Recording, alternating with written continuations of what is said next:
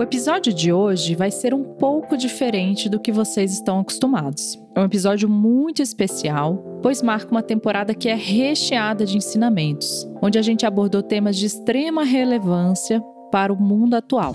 Recebemos convidados incríveis com histórias inspiradoras de superação, de aprendizado, de muito valor. Falamos sobre a inclusão, o valor da inclusão social né, na sociedade, sobre a importância das transformações no ambiente corporativo, sobre a potência da mulher e a conscientização antirracista para a desconstrução nessa sociedade. A gente trouxe tantos convidados que trouxeram visões de mundo, realidades que com certeza ampliaram a nossa consciência, não só sobre privilégios, mas sobre questões de gênero, de raça, etnia, como de fato inserir pessoas com deficiência no mercado de trabalho. Falamos sobre inclusão de refugiados. Então, trouxemos diversas pessoas para trazer olhares é, aprofundados sobre esse tema. Eu acredito que se a gente tivesse que pensar assim uma palavra, né? É tão difícil, né, responder isso. Mas talvez em uma palavra, o que foi, né, essa segunda temporada eu diria que desconstrução. Cada convidado, cada especialista, ele fez a gente refletir sobre os nossos preconceitos, sobre estereótipos, muitas vezes a nossa ignorância sobre determinados temas e o quanto a gente precisa desconstruir esses padrões de pensamento, esses vieses, né, esses preconceitos, para a gente construir de fato uma sociedade mais diversa e mais inclusiva.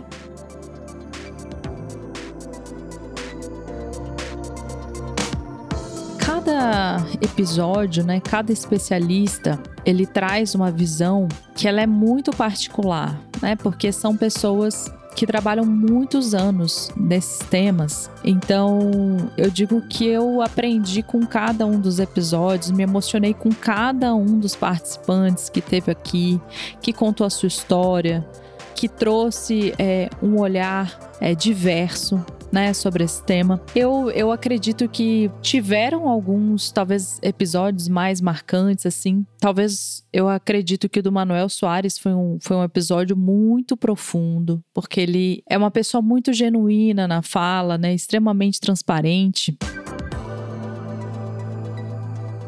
O processo de desconstrução requer uma vigilância permanente. E nem todo mundo está disponível para fazer essa vigilância, nem todo mundo está disposto a abrir mão do privilégio.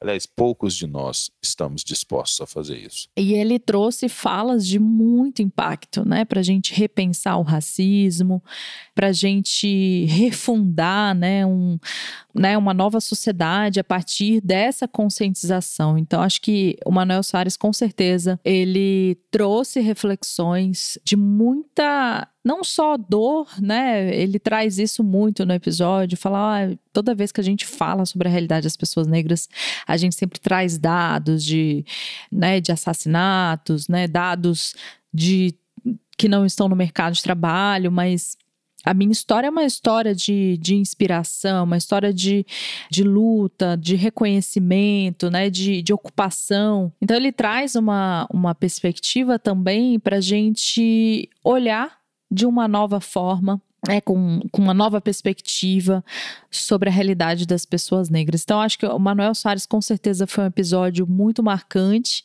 que ele fala muito sobre privilégio. Então, foi, foi interessante porque eu trouxe uma perspectiva como uma mulher branca, né? Então, trazendo a perspectiva do machismo, e ele a perspectiva de um homem negro então, eu, mulher branca, e ele, homem negro. Então, foi, foi interessante. É, em alguns momentos, me fez refletir, obviamente, sobre os meus privilégios. Eu aprendi muito né, com, com as trocas que, que aconteceram. Eu acho que a gente teve outros convidados também muito especiais.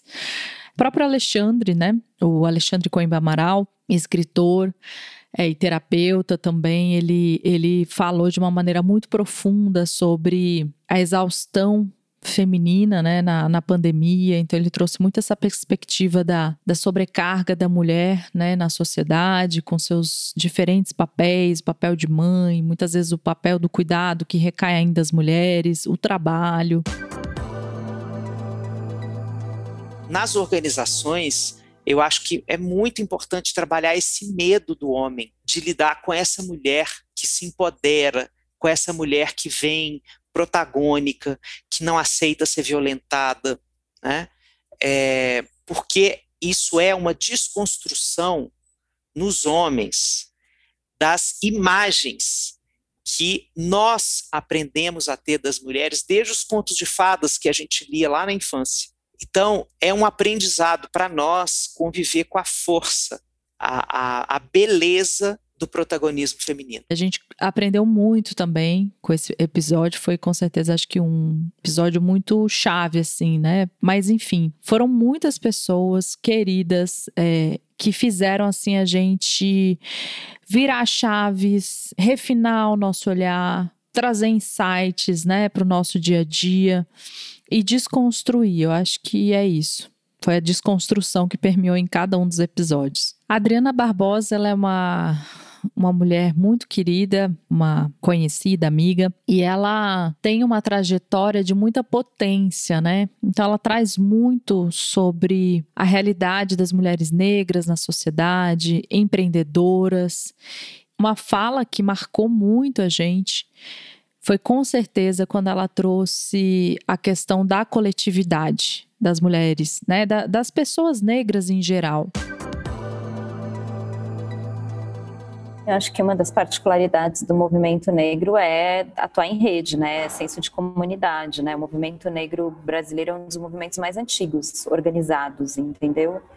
Você tem muitas coalizões, né? A própria Coalizão Negra pelos Direitos, com mais de 100 organizações. É, a própria Feira Preta se juntou com mais seis organizações ano passado criou Ed Todos, criou um fundo de investimento. A gente apoia empreendedores do Brasil todo. Muitas vezes a gente foi construída nessa sociedade, pessoas brancas, a base da competitividade, e ela fala assim: olha, nesse universo, assim, é um universo de, de um se apoiar o outro, um de ajudar o outro, né? Não tem essa, né? E ela traz uma reflexão. O que tem acontecido e que eu acho que é importante a gente repensar enquanto coletivo, enquanto comunidade, é talvez de uma maneira mais sistêmica pensar em diferentes tipos de atuações que cada um pode ter para conseguir ocupar esses espaços e, de fato, fazer uma transformação, né? Porque muitas vezes é, muitos coletivos, comunidades acabam trabalhando sempre na mesma pauta e ela traz esse como olhar, né, uma possibilidade de refinar, criar mais unidade no, no coletivo, no sentido de pensar de maneira sistêmica. Eu acho que isso foi muito interessante, foi um insight muito interessante. E ao mesmo tempo, essa, essa ideia de colaboração tem um movimento né, que está precisando de, de, de grana. Não, só somos um só, né? E eu acho que a gente, e falando especificamente como uma mulher branca, muitas vezes a gente acaba atuando de maneira solitária. Né? A gente acaba não se apoiando, não se ajudando, né? A gente acaba muitas vezes é, fazendo um trabalho muito árduo e de maneira muito solitária. Então, ela traz essa visão do, do coletivo que eu achei sensacional. Um outro episódio, gente, que marcou muito aqui é, a, a, segunda temporada foi da Carol Ignarra, que ela é sócia da Talento Incluir, e ela trouxe muita perspectiva de como incluir de fato pessoas com deficiência no mercado de trabalho. A inclusão produtiva, ela precisa olhar para a pessoa com deficiência como mais uma pessoa para agregar no meu negócio e não como mais uma lei para cumprir ou tampouco mais um, uma caridade para eu fazer. Então, a, a, inclusão produtiva, ela entende a pessoa com deficiência na contratação da pessoa com o perfil adequado para a função adequada. Ela trouxe uma, uma frase que a gente usou muito aqui na NIUA, que é a inclusão produtiva. As empresas, por exemplo, elas têm que cumprir a lei de cotas, principalmente as empresas acima de 100 funcionários já precisam fazer esse cumprimento da lei de cotas. Ela trouxe antes da deficiência vem o ser humano. quando a gente está falando sobre inclusão de pessoas com deficiência no mercado de trabalho, na verdade, a gente quer que essas pessoas é, sejam olhadas pela sua competência, pelo seu talento, pelos seus valores, pela sua história e o quanto que isso pode agregar e somar um trabalho. Então, acho que essa foi, foi uma frase, um, é, falas que foram muito marcantes aqui, que eu acho que a gente precisa endereçar, né? Seja como profissionais, seja como cidadãos, é, como agentes de transformação. E ainda a gente teve também, né, a própria Dani Botaro, e ela contou para a gente é, um pouco da jornada dela como Chief Diversity Officer na, na Oracle. E ela trouxe muita essa visão de influência, né? Então, imagina que você está lidando com lideranças, com executivos, então você tem que ter uma capacidade de articulação, de comunicação, de influência, ler o ambiente, saber interpretar o ambiente, mas ao mesmo tempo ter uma visão mais analítica. Eu acredito muito que cada pessoa senta em uma cadeira e desenha aquela cadeira da maneira como ela acredita que é a melhor. Todo mundo, seja no papel de liderança de vendas, de produto, de serviço, de RH, de finanças, a pessoa acaba dando o tom daquilo que é a visão dela sobre o que é o melhor para aquela área. E talvez com essa né, cientista da diversidade, eu acredito muito que o conhecimento, óbvio, técnico, teórico, ele é fundamental, porque você precisa ser reconhecida como autoridade nisso, mas que quando a gente está falando de lideranças, e esse é um papel que interage muito com as lideranças, que precisa influenciar muito as lideranças, e se a gente está falando de empresas, de negócio, a gente está falando de uma liderança que entende de números, que entende de fatos, que entende de competição, então, você precisa ser uma pessoa muito analítica. Então, ter conhecimento, né, ela trouxe muito isso, né? Uma bagagem, um conhecimento para de fato gerar essa mudança. Não basta, né, você somente ser uma pessoa com nome, né, na área, mas ao mesmo tempo precisa ter experiência, background e saber articular diferentes demandas, né? Porque dentro de uma organização a gente tem as lideranças, a gente tem os grupos bem representados, temos o RH, tem às vezes a área de sustentabilidade. Então são diferentes pessoas, os clientes, né? E como que você, como Chief Diversity Officer, olha para isso junta essas diferentes demandas, interesses, desejos e faz todo mundo se unir em prol de criar mais justiça social no ambiente de trabalho, né? Mais inclusão, mais diversidade, ter embaixadores, aliados, né, de fato que vão promover essa mudança efetiva. Então, foi muito, foi um episódio muito inspirador. É, esse é um tema que aumentou muito, né? Então a demanda por profissionais especializados nessa área. Então, com certeza, para quem aí está buscando talvez uma transição de carreira, é, talvez quem queira se aprofundar nesse tema, é, dá uma olhadinha lá no episódio da, com a Dani Botaro, que vale a pena aí se inspirar e, e, e seguir ela nas redes sociais, LinkedIn, super é, sempre trazendo conteúdo de, de qualidade. Uma outra pessoa que a gente trouxe aqui foi a Gabriele Garcia, que ela é, é fundadora do Instituto Think Twice Brasil. Ela é uma especialista em direitos humanos, ela é empreendedora social, advogada. E a gente falou muito sobre como conscientizar as organizações né, em termos de direitos humanos para de fato essa transformação acontecer.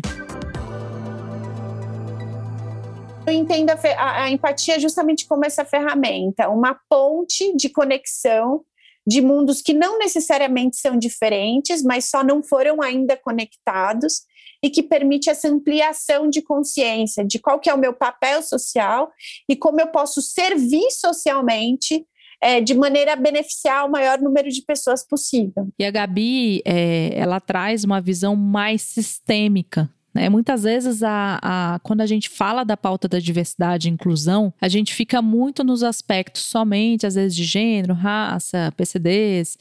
LGBT, né? Sim, falamos sobre estratégia, sobre negócio, mas talvez olhar com essa dimensão mais sistêmica de direitos humanos, em que sentido? Como que a gente constrói empresas que estão de fato alinhadas com uma mudança efetiva e significativa. Então, direitos humanos, ele tem a ver não só com diversidade, inclusão, tem a ver também com sustentabilidade, tem a ver com impacto, né? Como que essas empresas elas estão impactando todas as cadeias, como que essas lideranças elas estão de fato servindo a sociedade, porque é muito além é, de liderar uma organização, né, de liderar seu time.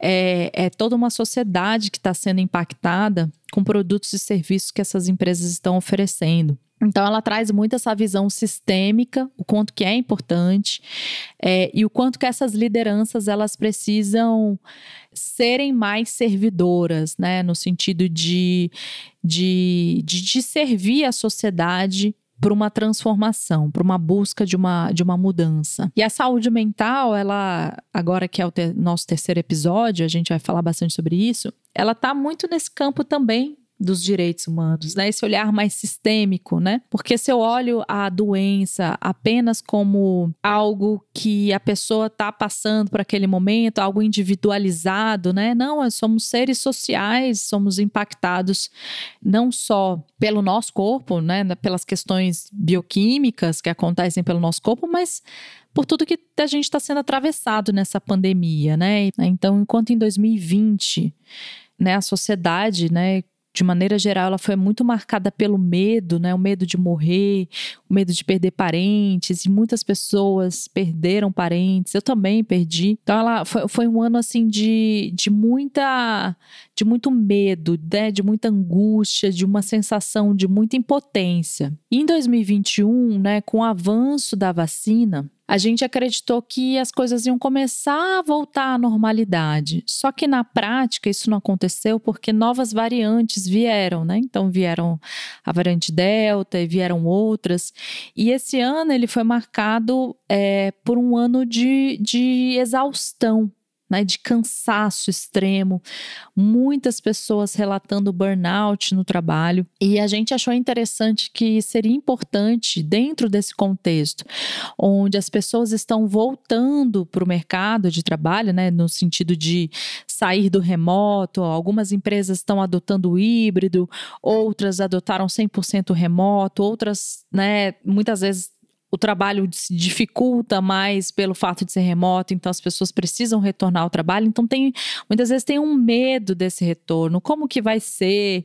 E a minha qualidade de vida, né? Eu estava conectada à minha família, tempo de deslocamento, então eu entendo que a gente está vivendo um momento de transição de valores, né? De mudança de significado, uma vida com mais propósito, com mais qualidade. Isso mexe muito com os funcionários, colaboradores dentro das organizações e como que as lideranças vão apoiar esses colaboradores nesse novo momento que a gente está, porque a gente está falando de pessoas enlutadas, pessoas com feridas emocionais, de separação, é, muitas vezes de dívida, muitas vezes ter passado por processos muito doloridos, né, emocionalmente falando, depressão, outras questões relacionadas à saúde mental. E a gente entende que existe um papel muito importante das empresas, né, em aliviar, em reduzir o sofrimento dos colaboradores. Então a gente vai trazer não só especialistas na área de saúde, né, para falar seu ponto de vista, por exemplo, exemplo, sobre burnout,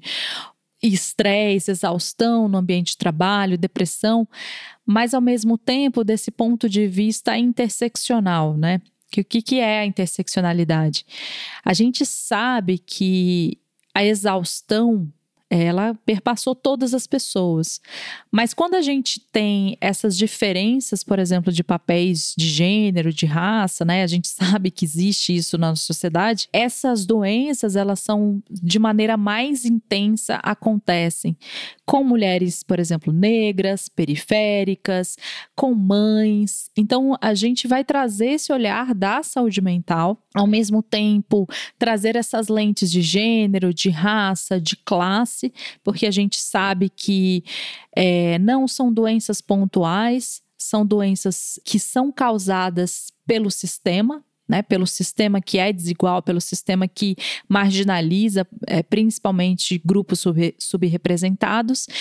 E qual que é o papel que cabe às empresas em acomodarem essas novas questões nesse novo contexto que a gente está vivendo é, pós-vacina. Então, acho que vai ser bem especial. Traremos algumas empresas que vão é, não só trazer a sua perspectiva do, né, de, do que estão fazendo, mas trazer também o ponto de vista desse especialista para aprofundar esse debate que ele precisa ser aprofundado. Então eu queria convidar todo mundo aqui que tem acompanhado aqui semanalmente os episódios é, do podcast Somos Niwa. A gente recebe muitas mensagens é, de pessoas que estão sempre sintonizadas e falam: puxa, essa pessoa trouxe um insight muito legal, uma virada de chave. Nossa, esse episódio me marcou muito. Então eu queria que vocês é, ficassem ligados aí, sintonizados, porque vai vir muita coisa boa. Obviamente, se vocês tiverem pauta, ideia, sugestões de conteúdo de como tratar a saúde mental, por essas lentes. Poxa, eu queria talvez trazer essa pessoa, essa pessoa é muito legal. É, não esquece, manda pra gente. Pode mandar, marcar a gente lá no Insta, arroba somosniwa, ou no nosso e-mail também, contato arroba somosniwa.com.br. A gente volta a terceira temporada agora em novembro com muitas novidades e queremos aí continuar servindo um conteúdo em profundidade e também fazendo essa transformação que a gente tanto deseja.